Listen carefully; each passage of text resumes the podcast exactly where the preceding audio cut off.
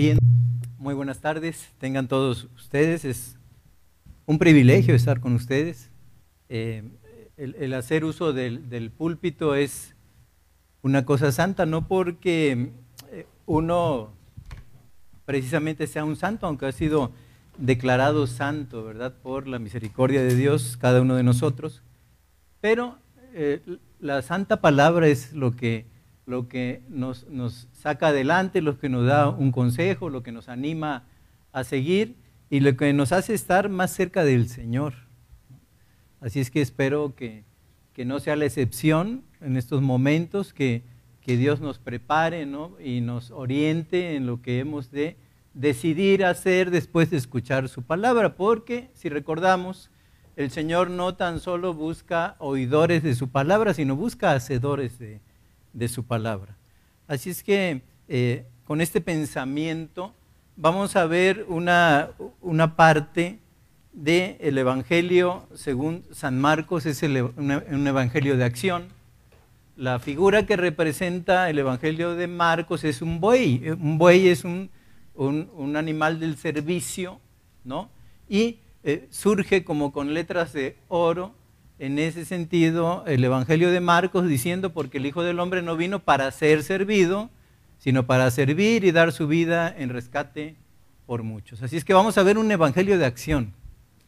Por eso eh, va, vamos a estar viendo acción tras acción del Señor Jesucristo, dado que, que Marcos como iba, eh, se podría decir no al pueblo judío, sino, sino iba al pueblo gentil, él mismo era un gentil que había sido convertido por la gracia de Dios, había sido convertido al Evangelio. Entonces vemos un Evangelio de acción el día de hoy y la parte que nos ocupa no es una excepción, es Jesús calma la tempestad. Es lo que vamos a ver en el día de hoy y eh, para tal fin vamos a abrir nuestras Biblias en el Evangelio según San Marcos capítulo 4 y versículo 35 al 41. Si me hacen favor, aunque sé que tenemos por ahí los, las cubrebocas, ¿verdad? Pero eh, vamos a leer alternadamente, es decir, yo empiezo eh, leyendo el verso 33, perdón, el verso 35, ustedes el 36, nos vamos alternadamente, pero terminamos todos juntos leyendo el verso 41. Y el título dice, Jesús calma la tempestad, y también es, lo registra Mateo, que es el Evangelio del león de la tribu de Judá, lo representa un león, y el Evangelio de Lucas, que al hablar de la deidad de Cristo, Lucas es, es este, un médico de, de, profesión, ¿no? Pero al, al, hablar Lucas en este Evangelio, nos habla eh, también acerca de, de un rey, ¿verdad? Que vino sobre la faz de la tierra. Entonces, eh, lo registra Lucas y Mateo y es el momento en que Jesús calma la tempestad. Dice así el verso 35.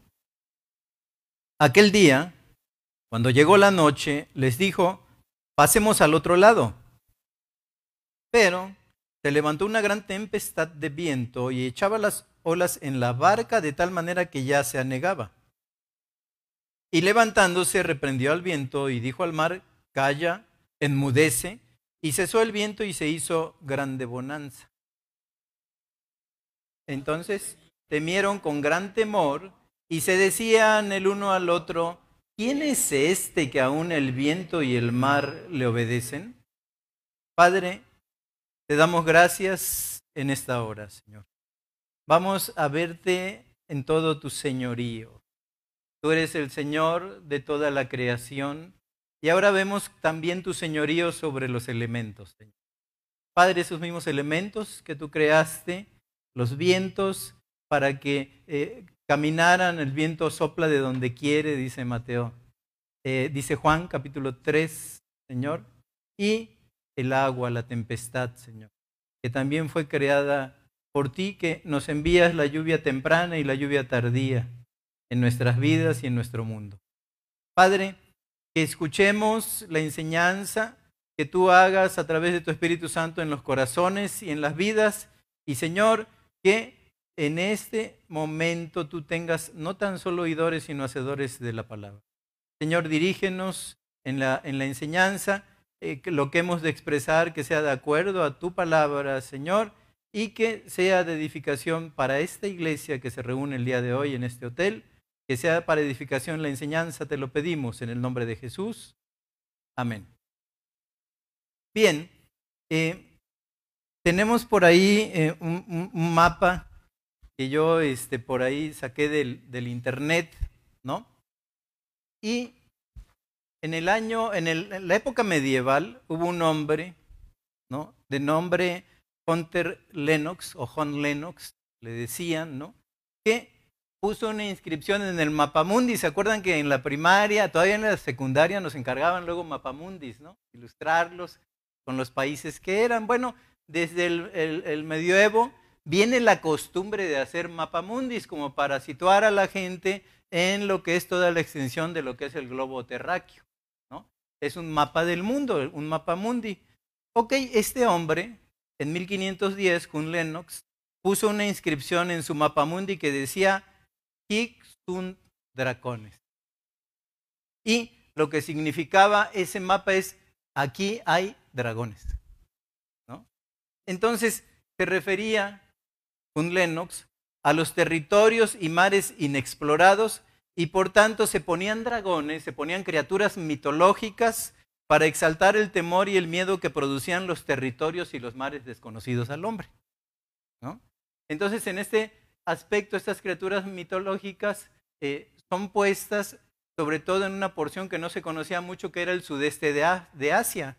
Allí hay una isla que se llama la isla de Komodo y hay unos dragones. Entonces, las figuras que representaban eran o eh, eh, emulaban pues a los dragones de Komodo que existían en, el, en el, lo que era el sureste de Asia. ¿no? Ok, a finales del 2019, eh, del año 2019, del país de donde surgen los dragones, así se les llama a esas potencias, ¿no? Los dragones del oriente.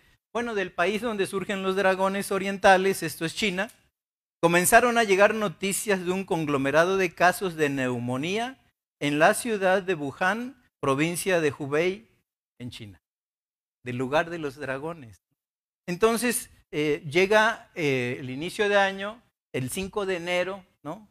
Eh, del 2020, la Organización Mundial de la Salud publica su primer parte sobre brotes epidémicos relativos a un nuevo virus que es bautizado como el COVID-19.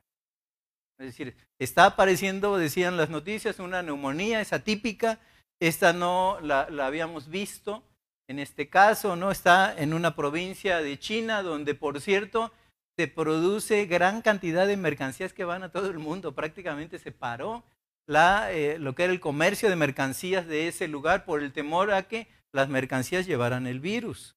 Entonces, eh, les digo, eh, por primera vez hay un reporte epidemiológico de la Organización Mundial de la Salud el 5 de enero y entonces ellos bautizan el brote epidémico que venía sobre el mundo, que al parecer se iba a abatir sobre la humanidad entera, ¿no? Como COVID-19.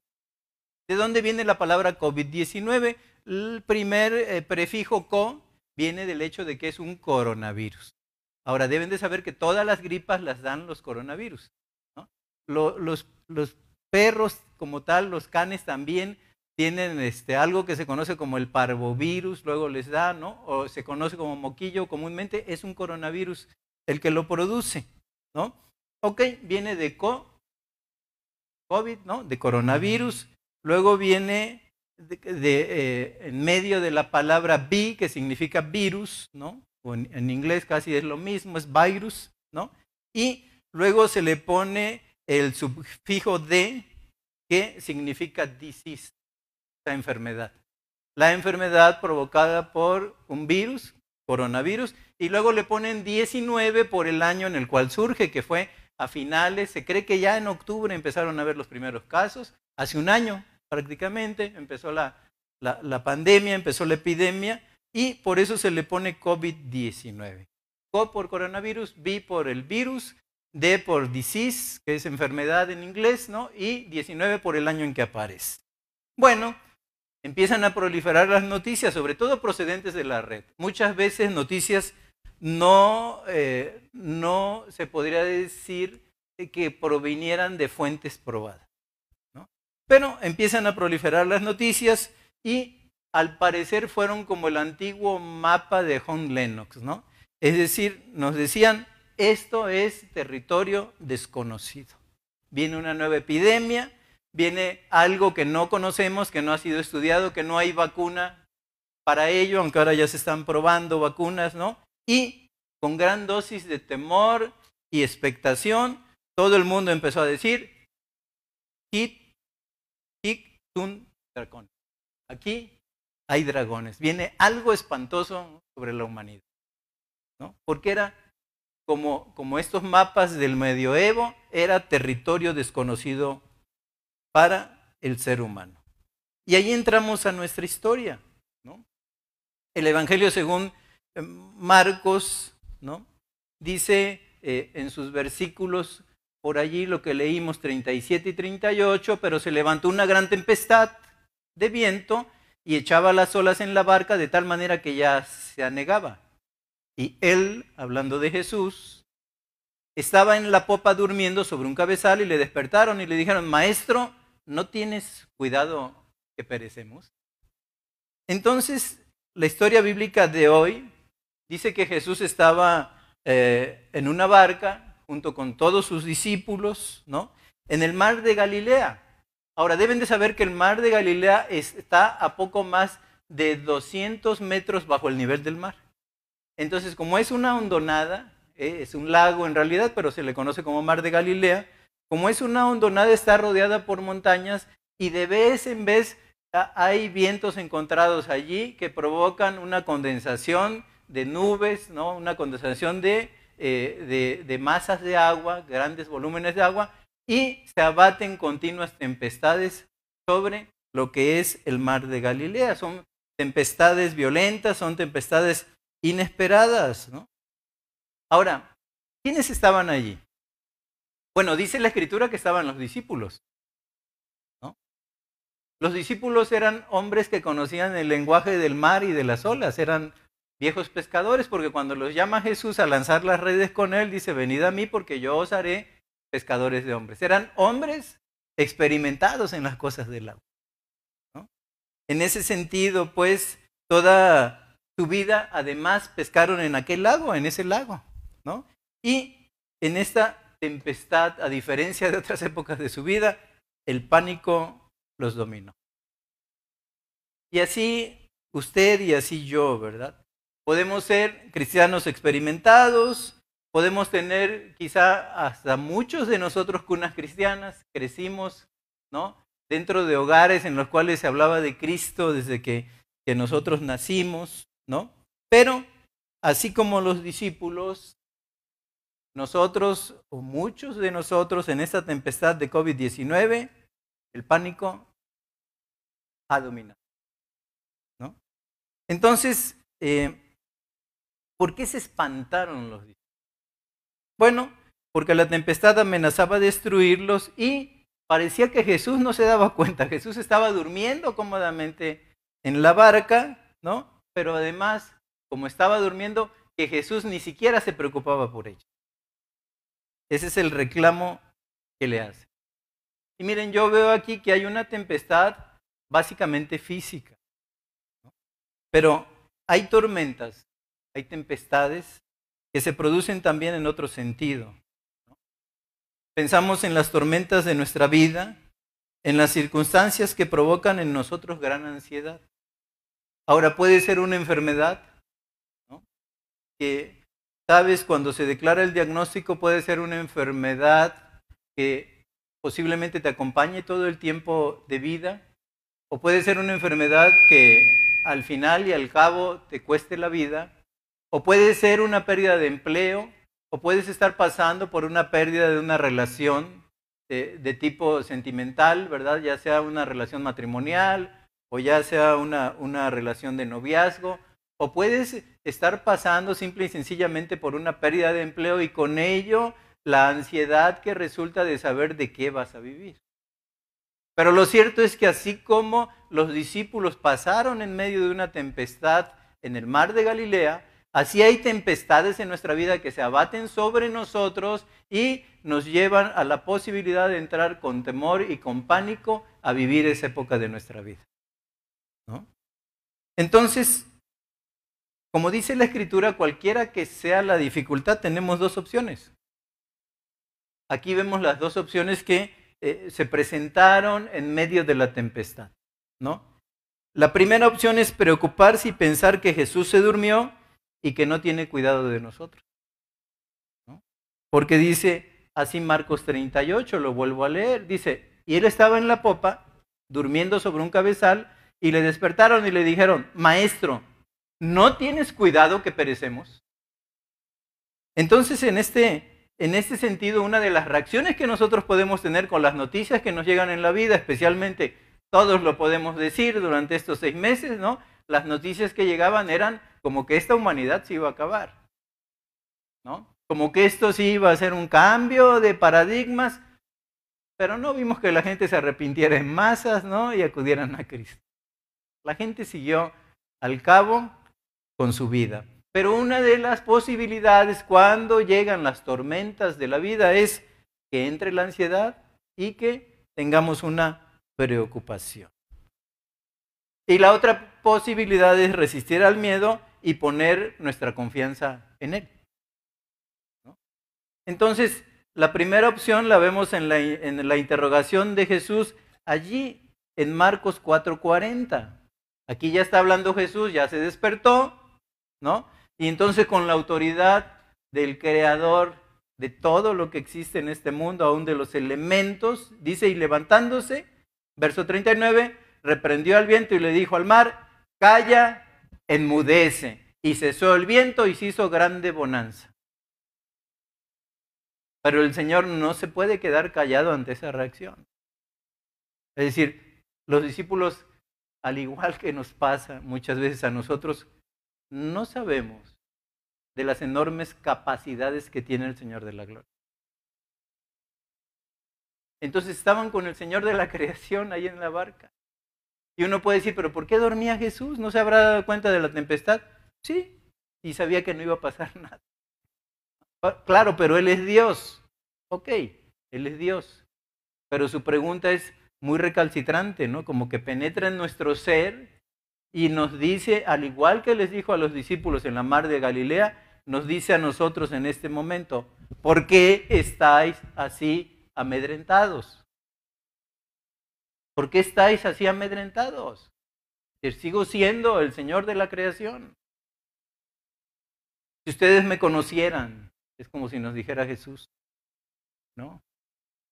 Y es como ver la escritura, pedid todo lo que queráis y os será hecho.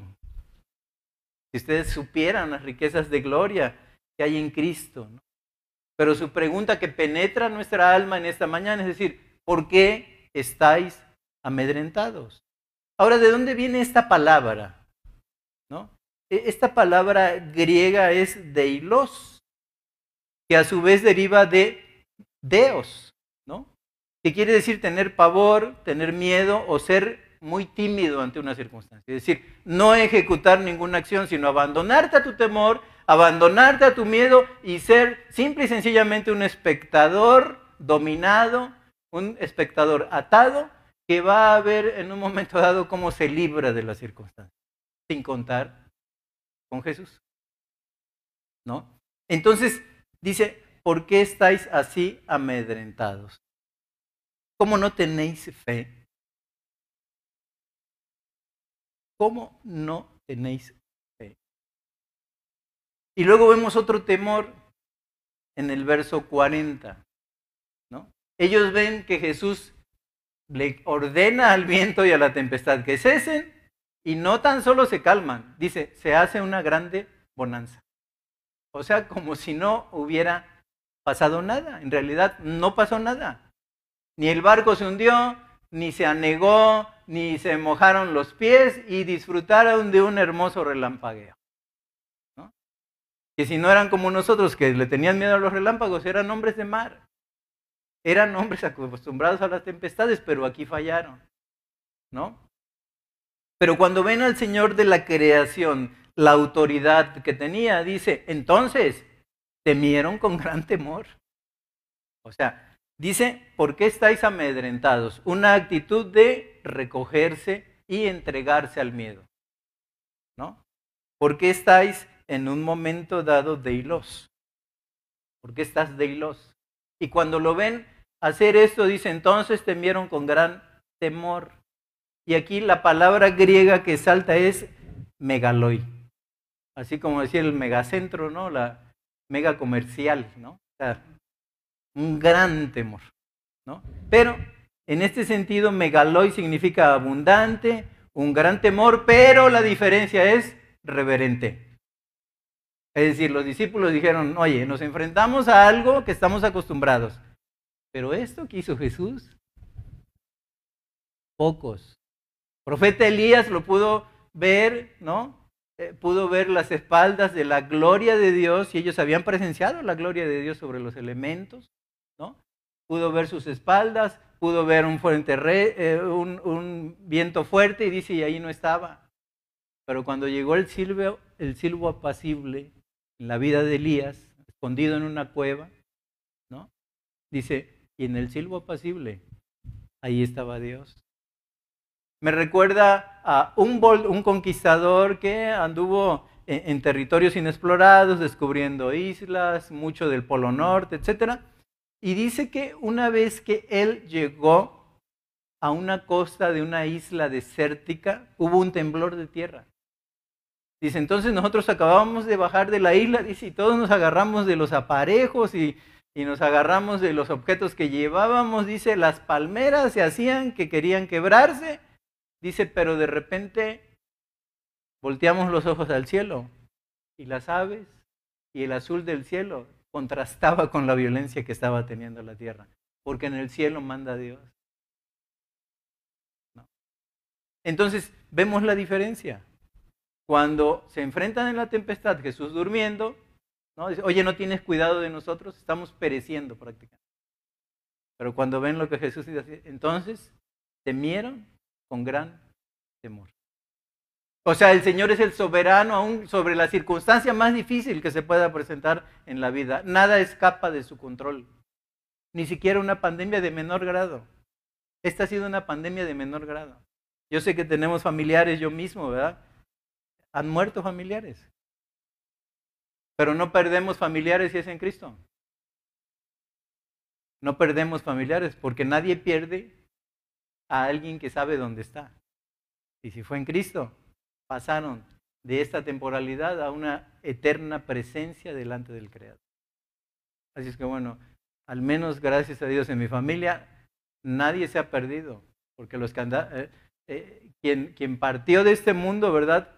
Cuando el Señor en su misericordia la esperó prácticamente durante 60 años de su vida a que lo conociera, entonces fue el tiempo en que Dios se la llevó a su presencia. Así es que no se perdió. No he perdido familiares, Gracias a Dios. Ningún perdido se ha ido. Ninguno de la iglesia, este, aquí, Iglesia Bíblica es Jesús, tampoco ha, ha partido o ha perecido con la epidemia. Muchos tenemos familiares y conocidos. ¿no? Pero vuelvo al punto, ¿no? Si ustedes ven, hay una diferencia entre deilos y megaloi. Temor paralizante, ¿no? Miedo y en un momento dado me galó y reconocer que la grandeza de Dios está aún por encima de desastres naturales, por encima de eh, rupturas económicas, por encima de pérdidas de empleo, por encima de rupturas eh, de tipo familiar, ¿verdad? Y Él, como el eterno soberano del universo, tiene el control de todas las cosas. Esto no se le salió de control a Dios. Dicen, bueno, es que el gobierno la pudo haber manejado. Dios ha tenido el control. No lo agarró desprevenido. Entonces, en su infinita misericordia, aquí nos tiene este Dios. El temor del que les hablo, ¿no? Este deilos, el, el pavor de los discípulos, ¿verdad? Y el temor de nosotros, el pavor de nosotros, es claramente condenado en la Biblia. ¿Y por qué digo que la Biblia lo condena? Bueno, porque en su base hay básicamente dos cosas. Primero, una falta de confianza en la provisión de Dios, que Dios nos puede sacar. ¿no? Ok, tomé todas las provisiones encerrado, Dios te puede sacar adelante.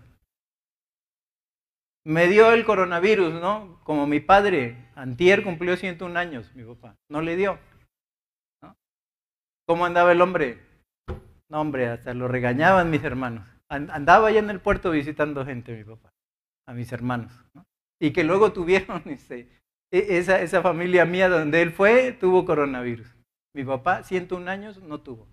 Entonces decían, no, si tienes más de 60, mi hijo ya casi vete allí a jardines del, a hacer contrato, a bosques, ¿no? Vete a los bosques a hacer tu contrato. 101 años el hombre, ¿no? Y vemos mucha gente que entró, ¿no? Con diabetes, presión alta y ¡fum! salieron. O sea, Dios tenía el control. Y en tu libro dice, dice el salmista, ¿no? Mi embrión vieron tus ojos y en tu libro estaban escritas todas las cosas que luego fueron formadas. Nosotros nos pudo asustar, nos pudo sacar de onda, ¿no? Pero Dios ha estado al control del mundo. Porque este mundo no se va a acabar por una epidemia. Este mundo se va a terminar para una nueva creación, un nuevo, nuevo cielo, nueva tierra, el día en que el Señor decide intervenir en él. ¿Sí?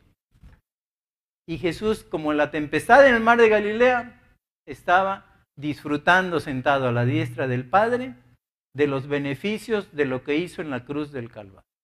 Sigue reinando. Entonces, en este, en este aspecto, ¿no? en realidad el tener deilos, el tener ese temor, es negar dos atributos básicos del carácter de Dios. Su fidelidad y su providencia. Su fidelidad y su providencia. Ahora, si el Señor ha estimado que es el tiempo de que estés en su presencia, de que yo esté en su presencia, Así será, queridos hermanos.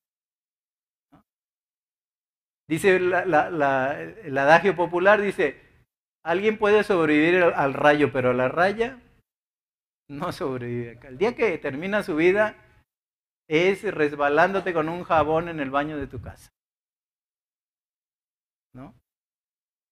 Pero a sus apartados dice, estimada es a Jehová la muerte de su santo. Y dice Dios también, Dios no aflige de embalde al hombre. ¿no? Él tiene e-, ese dolor en el corazón, pero sabe que a este mundo venimos no para tener una sobrevivencia sobre todo, ¿no? Y ser como mi papá, pues Dios quiera, ¿no? Llegar a los 101 años, no toma mi papá ni pastilla para el dolor de cabeza. Ya ven la aspirina Protec, ni la conoce el hombre. Nada, no toma nada mi papá. Entonces, en ese sentido, no estamos hechos para este, quedarnos de muestrario aquí, ¿no? Para que tengamos nuestras, este, a nuestros más altos parientes allá en Guanajuato bien parados, ¿no? No, tengo un pariente bien parado allá en Guanajuato, una momia. No, estamos hechos para honrar, alabar a Dios, tener temor de Jehová en esta vida y somos seres de tránsito, somos peregrinos y extranjeros. Eso está claro. Ahora uno nos llama a, unos llama, ¿no? como sucedió con mi nieto en, el, en la aurora de la vida, a otros los llama al mediodía de la vida, a otros los llama en el atardecer y a otros los llama ya en la noche de la vida.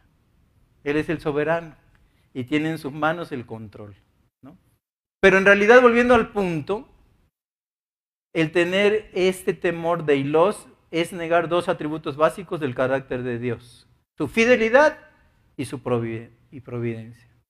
Es hacer a Dios pequeño. Es hacer a Dios pequeño.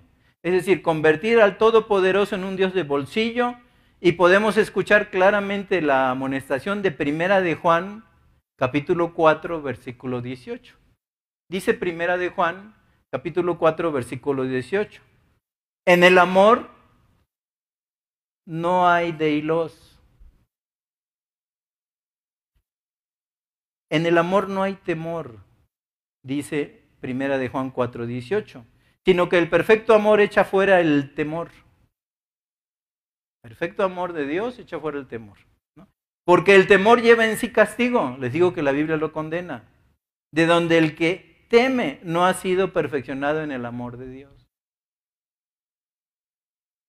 Los modernos evangelios de prosperidad y de salud nos han dicho que si somos cristianos nada nos va a pasar. Bueno, ellos lo han dicho, la Biblia nunca lo dice. Lo que sí nos dice Jesucristo es en el mundo tendréis aflicción, pero confiad, yo he vencido al mundo. Dice, ustedes, mis discípulos, serán como ovejas llevadas al matadero. El mundo los aborrecerá. Porque la intención de Dios no es convertirse en, en, el jefe del gym, ¿no? Entonces tenernos a todos así como que en perfecta condición física. La escritura y Dios mismo sostienen que el fin de que haya venido Jesucristo sobre la faz de la tierra es llevarnos sanos y salvos a vivir una eternidad con Él. Es librarnos del castigo y de la condenación que imponen el pecado en nuestra vida. Es hacer hombres que glorifiquen con sus bocas, sea la circunstancia que sea, que glorifiquen y sirvan a Dios con sus vidas. El libro de los mártires de Fox dice eso. Todos sus discípulos, Juan no murió, fue el más viejo y puede escribir el Apocalipsis y dice en su introducción, yo Juan, copartícipe vuestro en la tribulación y el testimonio, estoy preso en la isla de Patmos por causa del testimonio de Jesucristo. ¿No? Lo envía, lo dice el libro de los mártires que lo metieron en un caldero hirviente con aceite hirviendo. Nada más que no se murió y entonces lo destierran a la isla de Patmos. Pedro cuando le llegó el momento dice, no, yo no soy digno de que me crucifiquen como el Señor, así es que crucifíquenme con mi cabeza hacia el piso, hacia la tierra. ¿No? Y todos ellos dieron testimonio, por eso Jesús le dijo, Pedro, Pedro, cuando eras joven tú te ceñías, pero hoy otro, yo te voy a ceñir. Y te he de llevar a donde no quieres que te lleve. Y por eso dice el que quiere salvar su vida, la perderá. O sea, si tu, tu interés en este mundo es salvar tu vida, la vas a perder, si mi interés es salvar mi vida a toda costa, voy a perder mi vida. Pero dice, el que quiera perder su vida por mí, ese la ganará. Porque de su interior, dice, correrán ríos de agua viva. Y los muertos en Cristo, dice, un día resucitarán primero. Y ya dice, hermanos, no os entristezcáis como los otros que no tienen esperanza. Pues si sabemos que el Señor murió y resucitó, así traerá Cristo a los que murieron en Él. No, a los que durmieron en Él. Ya no le dice ni siquiera morir, le llama dormir. Un santo, un escogido, un elegido por Dios en su gracia y misericordia. El día que se va de esta vida es para estar eternamente en la presencia de Dios. Está durmiendo hasta esperar o estar en el tribunal de Cristo o estar en el juicio del gran trono blanco. ¿Sí? el que es en Cristo ya no muere, la muerte no tiene potestad, porque si entonces, ¿cuál sería? Dice que Cristo, el día que entregó su vida en la cruz, exhibió a las potestades, exhibió, a todos los imperios, ¿no? Y triunfó sobre ellos. Por eso se pregunta en la Escritura, ¿dónde está, o muerte, tu aguijón? ¿Dónde, o sepulcro, tu victoria? Porque sorbida es la muerte en la victoria de Cristo en la cruz del Calvario. Así es que en ese sentido, el, tener, dejarse embargar por el temor, el dejarse paralizar por el temor, el dejar de hablar de Cristo, por el temor, ya no salir a la calle, ya no recibir a la gente que está perdida y darles testimonio. ¿No? En ese sentido es convertir al Todopoderoso en un Dios de bolsillo, ¿no? Porque escuchamos claramente en el amor no hay temor. Nuestra vida está escondida en Cristo, dice la Escritura. Nuestra vida eterna está asegurada en Cristo. Él la ganó en la cruz del Calvario. ¿no? Entonces, el estar ansioso o temeroso es un pecado, queridos hermanos, queridas hermanas, que requiere confesión y arrepentimiento. Es un pecado. ¿no? Entonces, tenemos, tendríamos en nuestra vida que tener la oración de confianza de David en el Salmo 56, 3. Oración de confianza de David en el Salmo 56, 3 que dice, en el día que temo, yo en ti confío. El temor tiene una naturaleza humana, pero no podemos dejarnos embargar por el temor. Entonces debemos de decir como el salmista, en el día que temo, yo en ti confío. O lo que dice el Salmo 31, 14 y 15. Salmo 31, 14 y 15. Mas yo en ti confío, oh Jehová, digo, tú eres mi Dios, en tu mano están mis tiempos. Él sabe ya el día que vamos a partir los que somos de Él a su presencia. Ya lo sabe. Ya lo sabe. Puede ser que estés perfectamente saludable el día que Él lo decida. O puede ser, quizá, ¿verdad? según eh, la doctrina en la cual yo creo, puede ser en ese arrebatamiento del que habla la Escritura. Si tú tienes otro pensamiento, es respetable también. Pero pon tu confianza en Cristo.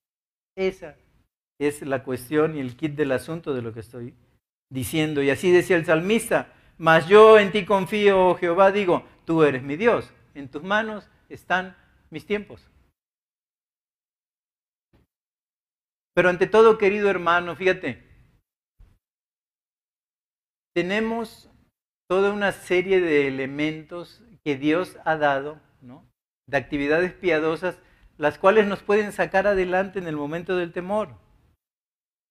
Y con ello me quiero referir a Filipenses 4, 6 y 7. ¿Y qué nos dice la Escritura?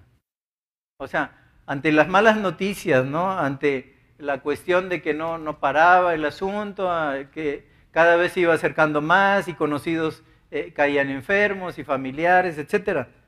¿Qué dice Filipenses 4, 6 y 7? ¿Cuál es el recurso divino que Dios ha puesto a nuestro alcance para que podamos estar tranquilos en medio de la tribulación, en medio de las tempestades, en medio de la tierra donde habitan los dragones?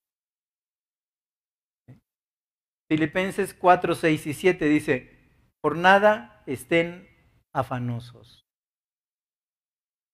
¿Por qué, ¿Por qué puedo estar afanoso? Bueno, por nada por nada. Ninguna circunstancia, ninguna enfermedad, como dice Romanos, ¿quién nos podrá separar del amor de Cristo? Ni hambre, ni desnudez, ni vida, ni muerte, nos pueden separar del amor de Cristo.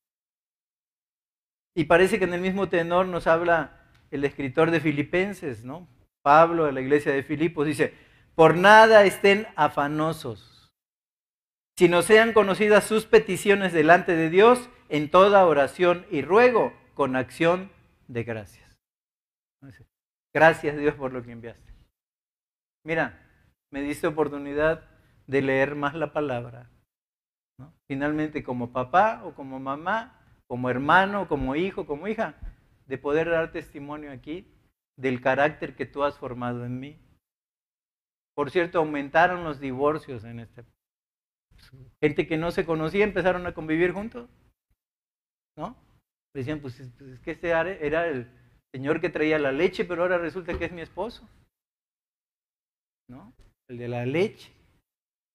Y entonces una ola de divorcios se han abatido sobre la humanidad.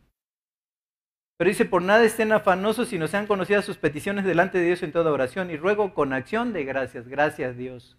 Gracias por lo que me enviaste. Porque de esta manera me puedo recoger, ya no tengo que ir al trabajo, ¿no?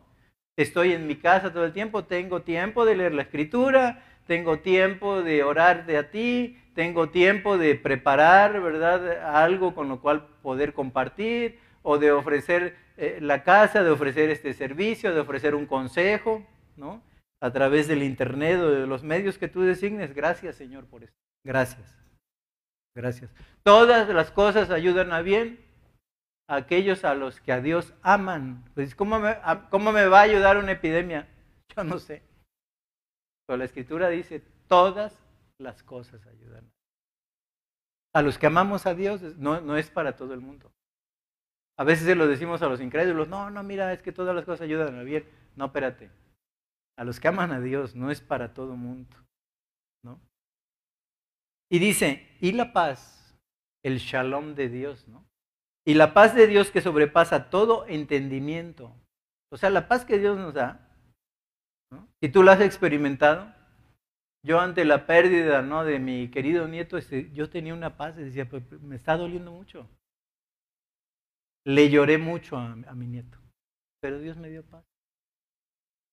Y, y sí le agradecí porque le dije, qué bueno que me tomaste a mí en este episodio en un momento en que hemos tenido comunión con en que hemos estado abonando en el banco de la fe ya durante algún tiempo por tu gracia y tu misericordia. Pero que me hubieras tomado en pecado. Si tu palabra, dijo el salmista, no hubiera sido mi sustento, en mi dolor, hubiera yo enloquecido. Hubiera yo enloquecido. Pero como la paz de Dios sobrepasa tu entendimiento, es decir, no sabes de dónde te llega la paz.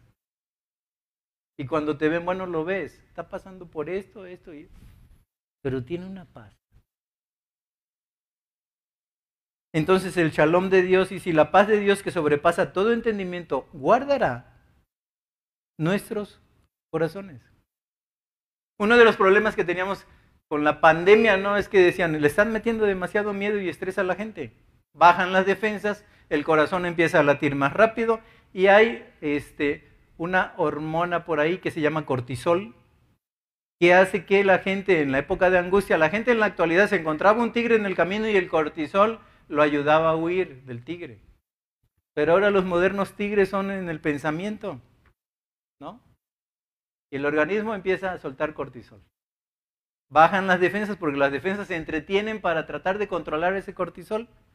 El corazón empieza a latir más rápido y de repente siento como palpitaciones, ¿no?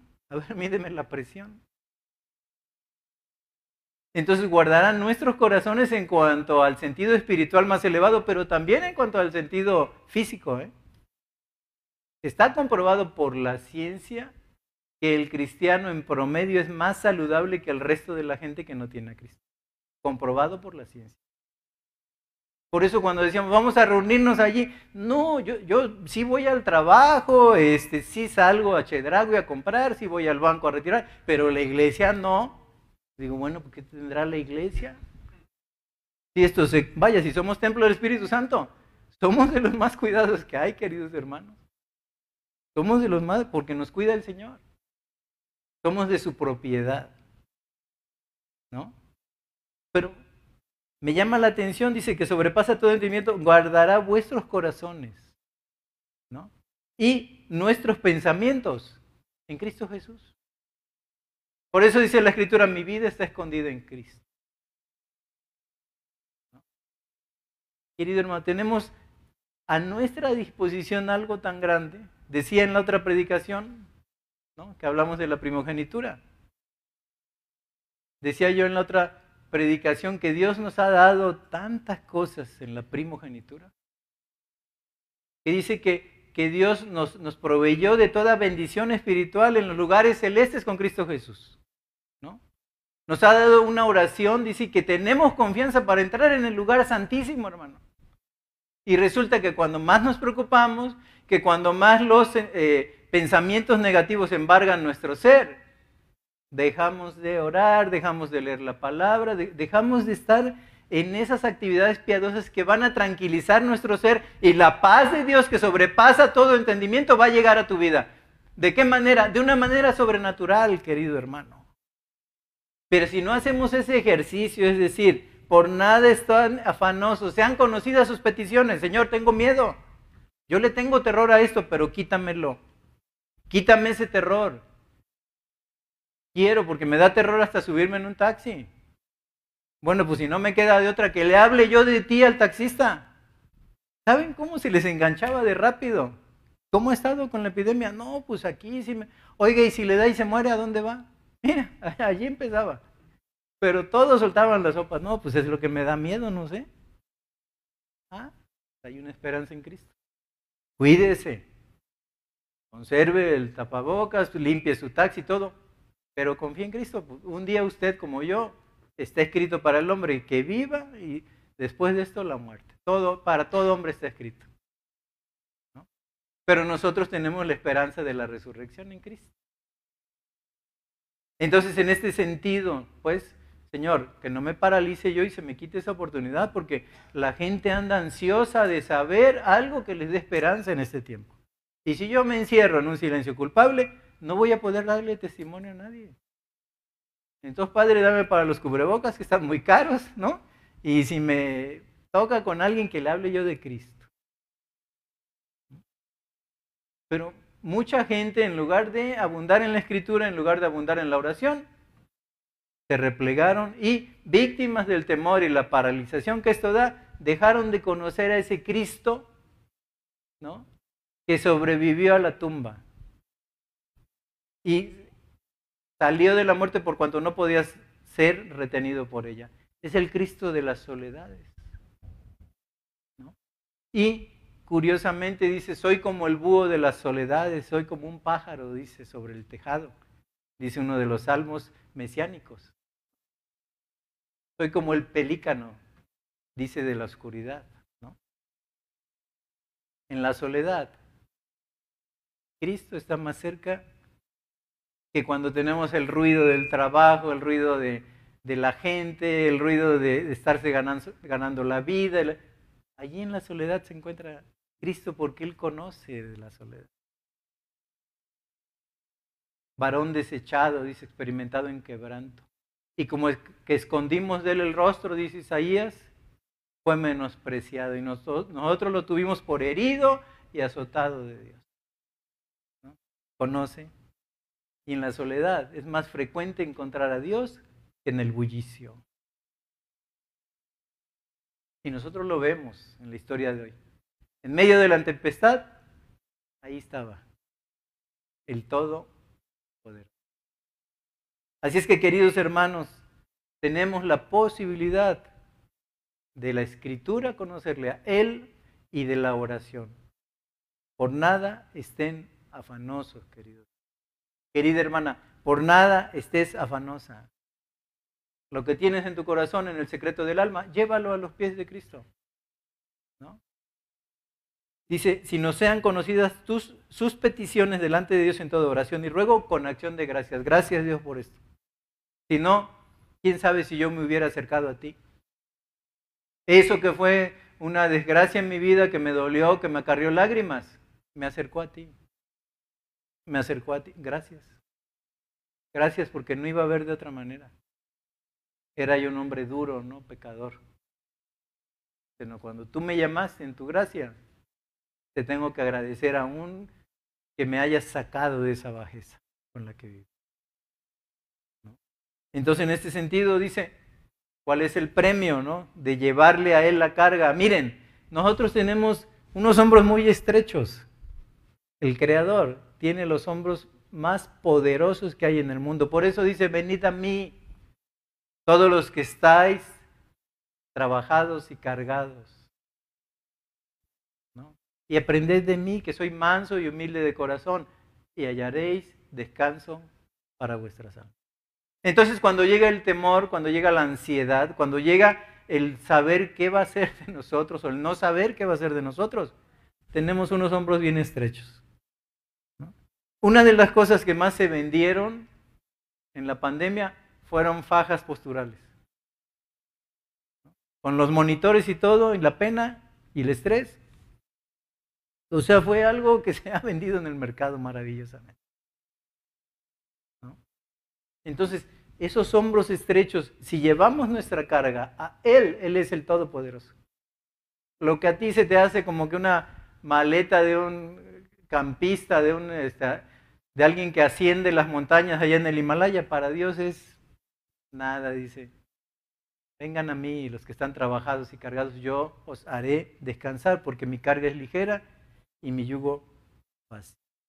Y dice, y la paz de Dios que sobrepasa todo entendimiento guardará nuestros corazones y nuestros pensamientos en Cristo Jesús. Querido hermano, querida hermana, todos podemos padecer ansiedad. Pero no podemos padecer ansiedad sin recurrir al Señor aún de nuestros temores y nuestras ansiedades, así como los discípulos en el mar. Cuando se despertó se hizo grande bonanza. Y dice la Escritura, esta breve tribulación les traerá cada vez un más excelente peso de gloria. Entre más Dios me prepare, ¿verdad? Me prepara ahí en la redoma del sufrimiento y eso, más excelente peso de gloria voy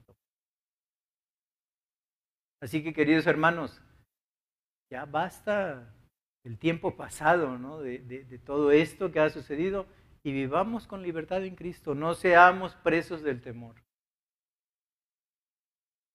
No seamos en, un momento dado víctimas, ¿verdad? De lo que puede suceder. Nuestra vida está escondida en Cristo y nuestro futuro está asegurado en Jesús. Pero ahora, esto lo digo por el que tiene a Jesús en su corazón.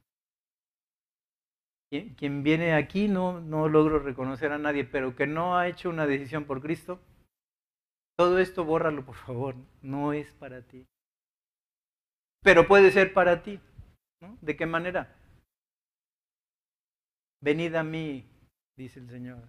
Si tus pecados fueran como la grana, como la lana, serán emblanquecidos. Cuanto está lejos el oriente del occidente, dice Isaías, hizo alejar de nosotros nuestros pecados. Y el que está en Cristo, nueva criatura es. Las cosas viejas pasaron, todas son hechas nuevas.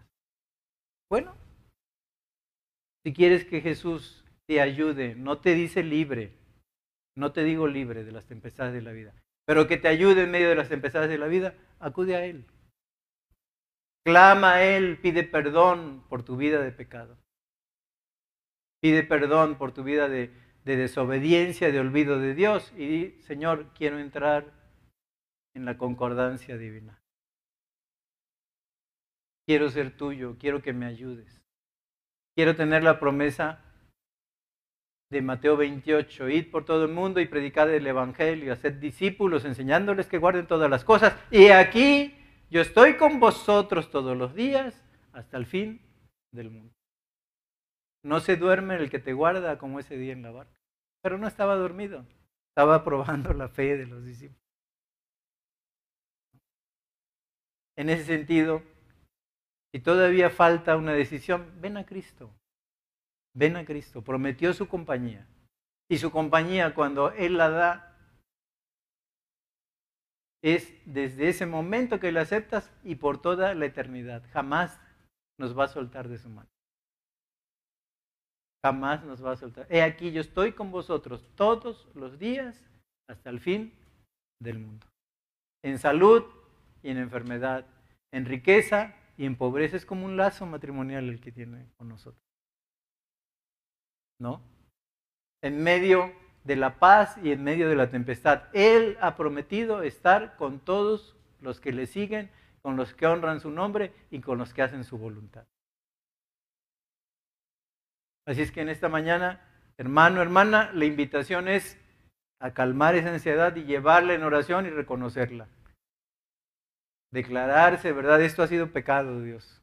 O sea, ese Dios todopoderoso que calma las tormentas y las tempestades, que es el Señor de toda la creación, creo que se durmió y me descuidó en medio de la pandemia. Ni Dios lo quiera. No se, eh, no se duerme el que te guarda. Entonces, queridos hermanos, los que son de Cristo, a volver, a volver, a estar constantes en oración, ¿no?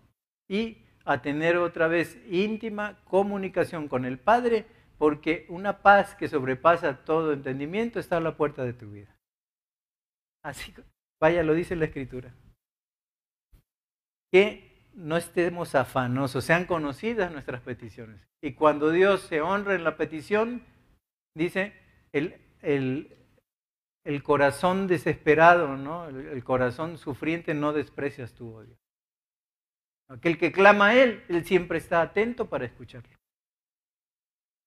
No promete librar, queridos hermanos. Nadie. Ninguno de sus discípulos pudo decir eso.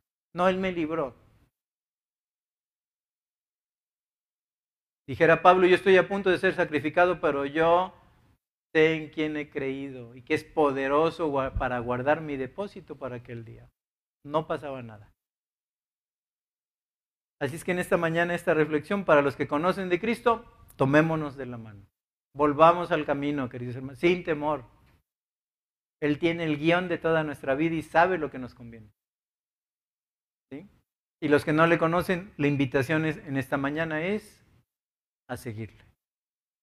Vamos a orar. No se me van a ir porque viene la cena del Señor, que hoy la tenemos, es el segundo domingo de este mes. Se nos quedan, por favor, un ratito, pero vamos a orar para despedirnos. Señor, te damos gracias. En este día reconocimos que tú eres el paladín que conquistó al dragón y la serpiente antigua, a Satanás, Señor, porque tú le quitaste el imperio de la muerte al que tenía el imperio de la muerte. Señor, bendito seas, porque tú exhibiste a los principados y a las potestades con lo que hiciste en la cruz del Calvario. Así es que nuestra vida está escondida en ti y no se duerme nuestro guardador. Te bendecimos por todo esto que ha pasado, Señor, porque demuestra que tu gracia, tu misericordia y tu paz nos han seguido. Y como el Salmo 23, nos seguirán todos los días de nuestra vida. Y a la sombra del Señor moraremos por largos días. Bendito seas, Señor. Toma en tu mano nuestra ansiedad. Que tengamos, no, en lugar de la ansiedad, un temor reverente, una expectación por ver lo que vas a hacer de nuestra vida. Porque aquel que comenzó la buena obra en nosotros, la va a perfeccionar hasta el día en que Cristo aparezca en toda su majestad y gloria para estar con su pueblo. Señor, bendecimos tu nombre. Y si hay aquí alguien que no te ha recibido, Señor, que este mensaje toque su corazón. Que te diga, Señor, perdóname pero quiero ser tu hijo. Juan 1.9, pero a todos los que le recibieron, a los que creen en su nombre, les dio potestad de ser hechos hijos de Dios. Que alguien en este auditorio tenga ya esa, esa potestad que ganó Cristo en la cruz del Calvario, de ser llamado tu hijo. Padre, esperamos tu gloriosa manifestación, ya los tiempos están cercanos, ¿cómo no hemos de confiar y de tener la esperanza puesta en ti. Bendecimos tu nombre. Gracias por este mensaje, Señor, que traes para nuestras vidas. Ayuda a que lo practiquemos ya desde ahora en nuestras vidas y para siempre, porque te lo pedimos en el nombre precioso de nuestro Salvador Jesucristo. Amén.